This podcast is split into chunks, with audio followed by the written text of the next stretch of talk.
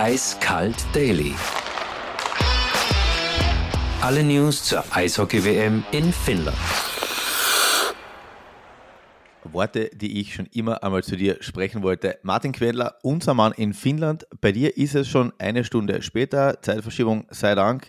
Erster, der Morgen danach, nennen wir es einmal so, der Morgen nach der unglaublichen Partie gegen Tschechien gestern, wahrscheinlich die beste Partie, die ich von einem österreichischen Eishockey-Nationalteam gesehen habe. Bei der 1947 war ich ja nicht dabei. Äh, was mir aufgefallen ist, unsere zwei äh, Eishockey-Pädagogen ähm, auf ORF, die haben es wieder kommentiert. Was soll ich sagen? Da spülen, da spülen zwar, da spielt Österreich eine sensationelle Partie. Kommentatoren bleiben die gleichen, aber heute die Partie ist im ORF 1. Und das ist eine kleine Sensation, dass Eishockey am ersten ORF-Kanal gezeigt wird. Vielen, vielen Dank an den Königelberg. jetzt, so, jetzt vielleicht kurz vergessen. Nach deinem TV-Plädoyer gehen wir mal zurück zur Eishockey-Partie, zu, zu, dieser zu, historischen. Zur, zur, zur Sache. genau. Wie war, wie, wie war es gestern? Die Stimmung muss unpackbar gewesen sein. Man hat am Ende nur noch die Österreicher gehört. Und äh, die Tschechen haben in der letzten Minuten ausgeschaut wie Boris Becker vom Bankomaten. Leere Gesichter. ja, so ungefähr war es. Na, im Ernst, die äh, österreichischen Fans haben von ich glaube, von Anfang an richtig Alarm gemacht. Und äh, ja, man hat gemerkt, also die ganze Halle, es war laut, es war, es war ein Jubel, also positive Stimmung durch und durch. Und ähm, ja, wie man die Österreicher, die österreichischen Fans kennt, also die UFTA, diese Abordnung war da und die hat richtig Stimmung gemacht. Und ich glaube, das hat sich dann ein bisschen so in der entscheidenden Phase auch auf die österreichischen Spieler übertragen. Die sind dann, dann danach gleich hingefahren und haben sich bedankt für diese Anfeuerung. Also war wirklich mega. Jetzt ähm, hat man gesehen, wie, wie die Spieler rausgekommen sind oder vom Eis gegangen sind in Richtung Kabine, dass das tschechische Fernsehen auch die Österreicher alle abgestoppt hat oder einige der Österreicher abgestoppt hat. Wie war es denn bei den Tschechen? Ich meine, du bist unten gestanden, das muss, die, für, für die ist das die erste Niederlage gegen Österreich in, glaube ich, über 20 Partien, die man bei Weltmeisterschaften und Olympia gegeneinander gespielt hat. Ist das so, wie wenn Österreich gegen einen Mexikaner im Skifahren verliert? Ja, da gegen einen Bulgaren, äh, irgendwas in der Richtung, ja. Aber es, es war schon eine düstere Stimmung, sagen wir mal so. Es ist dann irgendwann einmal, wir haben Interviews geführt und der Kari Jalonen, der finnische Nationaltrainer, also tschechische Nationaltrainer aus Finnland, ist dann unten vorbeimarschiert. Es war nicht lustig für den wahrscheinlich. Und der hat jetzt, haben die Finnen, jetzt haben die Finnen eine gewisse Grunddepression in sich, aber äh, das wird sich da, Tendenzen, die gestern verstärkt wurden. Was, der hat keinen Heimvorteil gesehen, zumindest, ja. Was man wirklich sagen muss, ist, in Österreich passiert ja bei solchen Partien, wenn man gegen einen großen Wien ganz schnell, naja, die anderen waren an dem Tag einfach nicht gut genug. Das mhm. stimmt nicht. Das stimmt nicht. Die Nein. Tschechen waren nicht schlecht. Die haben ein super Powerplay gespielt, haben, haben, haben ja einige Chancen gehabt, so fair muss man sein. Ähm, Stangenschieße, Stangenschieße etc. Also die waren nicht schlecht, die haben jetzt nicht einen, einen schwarzen Tag genau. erwischt, sondern Österreich war einfach so gut. Das, und das kann man endlich sagen. Ähm, wie, wie siehst du, du hast jetzt mit den Spielern auch geredet, da hat man das Gefühl, ja. die haben jetzt auch das Selbstvertrauen nach die, die ersten zwei Partien gekriegt, zu sagen, wir können nicht nur gut mitspielen oder ehrenvolle Niederlagen irgendwie auserholen, sondern wir können auch gewinnen gegen einen Großen. Du, ganz entscheidend war das, was der Manuel Ganal nach der Partie gesagt hat. Aber äh, wir können uns das einmal kurz anhören, würde ich mal vorschlagen. Es war ein unglaublicher Tag, glaube ich. Man, mit mit äh, dem Spiel gegen die USA, wo auch keiner geglaubt hat, dass wir einen Punkt machen können.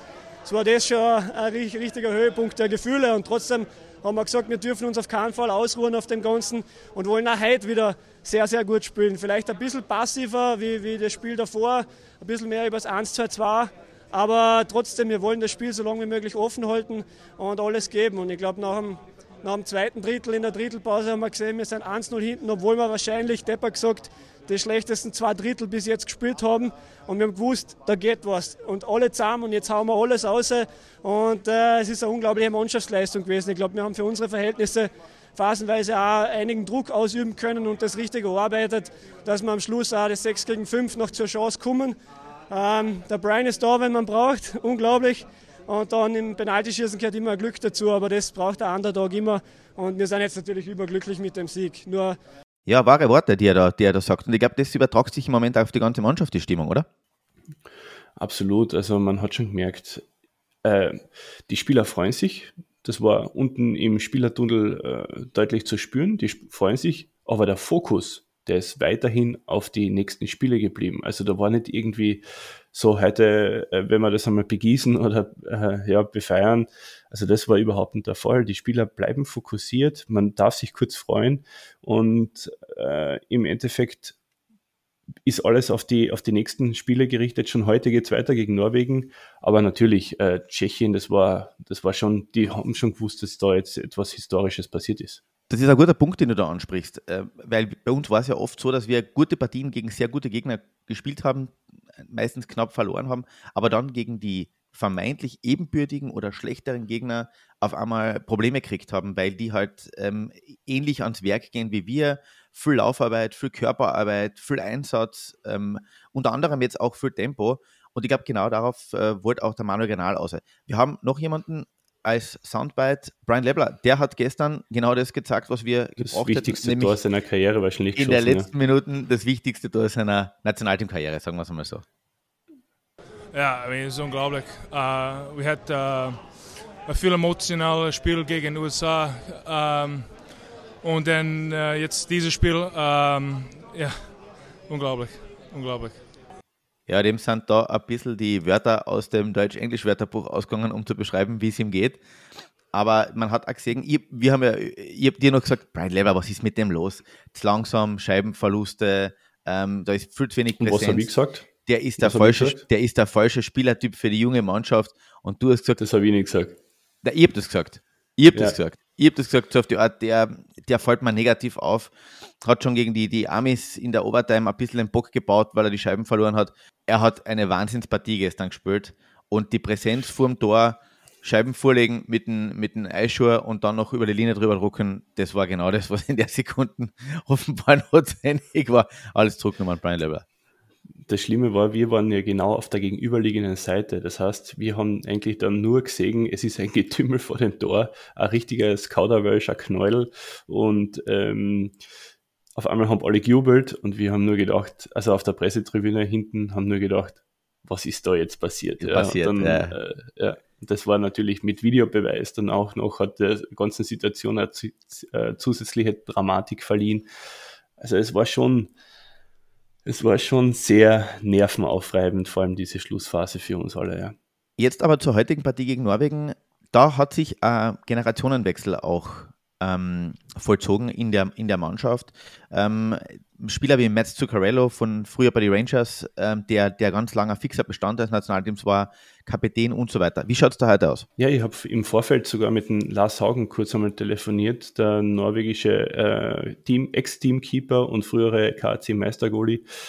Ja, der ist ähnlich sagen, gefasst auf die ganze, wirkt gefasst auf die ganze Situation. Du, die Norweger haben keine perfekte WM bis jetzt angespielt und liegen vielleicht auch hinter den Erwartungen zurück. Das äh, Großbritannien ist knapp besiegt worden im Penaltyschießen. Äh, gegen Lettland hat es eine Niederlage gegeben, eine knappe, und dann äh, eine klare Niederlage gegen Finnland. Also die brauchen heute gegen Österreich schon drei Punkte. Dementsprechend werden die wahrscheinlich äh, kratzen, laufen, beißen, als was so ist. Und wie gesagt, robuste Mannschaft. Eisläuferisch stark, robuste Mannschaft und spielen auch nicht umsonst seit 16 Jahren in der A-Gruppen mit. Die sind seit 16 Jahren nicht abgestiegen. Stimmt schon, aber andererseits, die goldene Zeit, sagt auch der Haugen, ist vorbei. Also diese Spieler, die den Unterschied ausgemacht haben, die äh, in der SHL engagiert waren. Früher waren 80 Prozent der Norweger in der SHL, äh, der norwegischen Teamspieler in der SHL. Das ist mittlerweile anders. Die spielen in der heimischen Liga und der Haugen sagt ganz klar, ähm, die norwegische Liga beispielsweise, die ist um einiges schlechter oder einiges weniger professionell als die österreichische Eishockey League. Und äh, das ist schon äh, ein großer Unterschied in der Ausgangsposition überhaupt. Er glaubt aber trotzdem, dass es eine enge Partie wird, beziehungsweise hofft er das. Und ja, er sagt, er kann zu keiner Mannschaft halten, weil noch immer zwei Herzen in seiner Brust schlagen. Martin, dass die Finnen ein technikverliebtes Volk sind, wies man nicht zuerst seit Nokia, aber du hast Abenteuerliches aus dem Land des Nordens zu berichten, zumindest was die Infrastruktur angeht. Ja, abenteuerlich ist jetzt ein bisschen übertrieben, aber ziemlich ähm, Machst gut organisiert. Abenteuer. Na, die Finnen sind, glaube ich, äh, von der Infrastruktur her ziemlich gut aufgestellt. Also was die Technik betrifft, natürlich, es gibt, also du weißt es selber, in Finnland oder überhaupt in den skandinavischen Ländern wird überhaupt nichts mehr mit Bargeld gezahlt. Es wird alles mit Bankomat oder Kreditkarten bezahlt. Man hat auch den Vorteil bei den teuren Preisen, dass man nicht immer gleich weiß, wie viel man Geld ausgibt. Ähm, nein, im Ernst, ähm, es ist ziemlich beeindruckend, gewesen. Wir sind mit dem Zug hergefahren von Helsinki nach Tampere.